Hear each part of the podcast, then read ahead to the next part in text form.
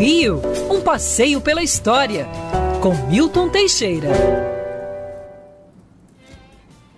Professor Milton Teixeira já por aqui. Rodolfo, ele vai falar sobre o drive-in. A gente tem falado muito né, sobre isso aqui nos últimos programas, algumas ações, não só no Rio, mas em todo o Brasil, para que as pessoas possam né, ter essa experiência de ir ao cinema, só que dentro do carro, garantindo aí a medida de segurança diante dessa pandemia. E o professor vai contar um pouquinho de como essa história do drive-in ela começou aqui no Rio de Janeiro. Tudo bem, professor? Bom dia. Bom dia, Thaís. Bom dia, Rodolfo. Bom dia, Bom dia. Realmente está sendo aí uma, um revival, né? Os drive-ins estão renascendo pelo mundo por conta da Covid-19. Se bem que nos Estados Unidos eles nunca morreram de vez. Eles diminuíram muito, mas nunca morreram de vez.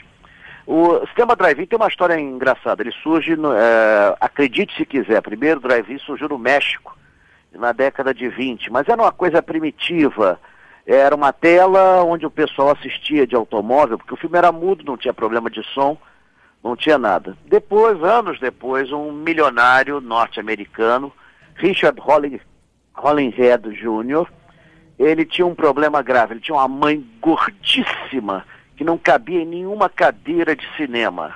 Então ele teve a ideia de botar a mãe dentro de um carro e montar no quintal da mansão dele uma tela de cinema. Ele gostou tanto da ideia que ele patenteou em 1933 e surgiu em Jersey o primeiro drive-in. Depois eles se multiplicaram, melhoraram o sistema de som, que inicialmente eram caixas enormes, depois viraram caixas individuais e no final ah, eram frequências de rádio que as pessoas ah, ligavam dentro do automóvel e tudo mais. Agora, o drive-in demorou a chegar aqui ao Brasil. Só em 1966 é, que foi inaugurado o saudoso, me lembro dele, o Cine Lagoa Drive-In, na Borges de Medeiros. Ele tinha duas sessões por dia durante a semana e aos sábados e domingos. E tinha uma sessão matinê iniciando às 18h30, chamada Sessão Coca-Cola, porque tinha esse patrocinador. E é interessante que ele era ao lado de uma outra atração da época, muito importante, o Tivoli Park. Então, muitas vezes a família ia no parque, depois ia no drive-in, havia esse casamento muito bem, muito bem, bem, bem surgido. Ele funcionou até 1993, quando fechou no local hoje, depois teve a Estação do Corpo, que também fechou, hoje tem uma superintendência militar. Além desse aí, nós tivemos o Jacarepaguá Autocine, situado ali na, em Jacarepaguá, na na, na Praça Seca e tinha a vantagem de ter duas telas.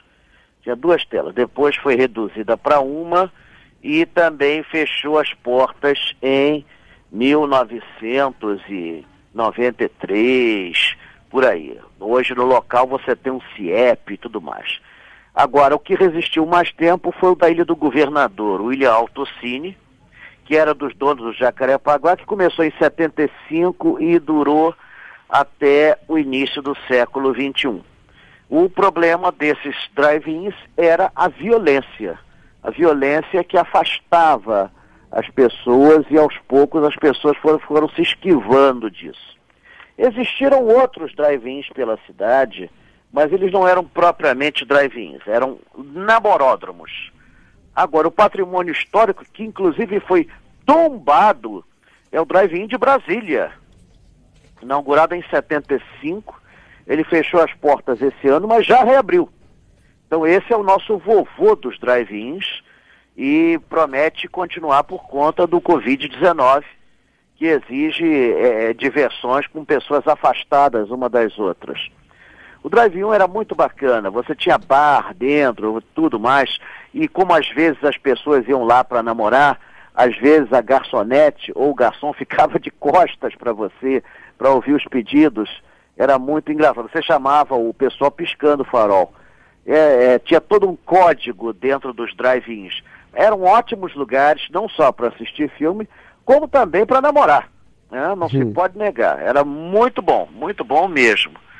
E eu torço para que eles voltem e voltem também com essa dupla função. é isso, professor. Por que não, né? Deixa as pessoas curtirem suas vidas, tá certo?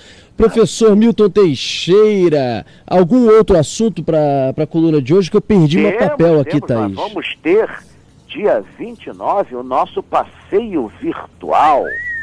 E vai ser um passeio inédito muito, na história muito do Brasil.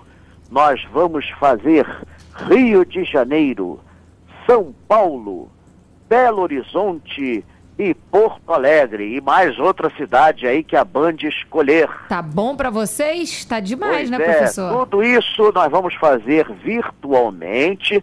Sexta-feira, dia 29, está marcado. É, provavelmente vai começar ao meio-dia. As informações vocês podem obter pelo site da Band. E eu creio que vai ser algo assim espetacular. Nós vamos fazer várias cidades, eu vou explicar os locais que nós vamos ver Vai ser tudo feito ao vivo e a cores. E depois poderá, quem não conseguir ver, ah, mas eu estou trabalhando nesse horário, ah, não sei, não tem problema, vai continuar no YouTube da Band e você vai poder assistir essa, essa, esse passeio quando puder e quando desejar.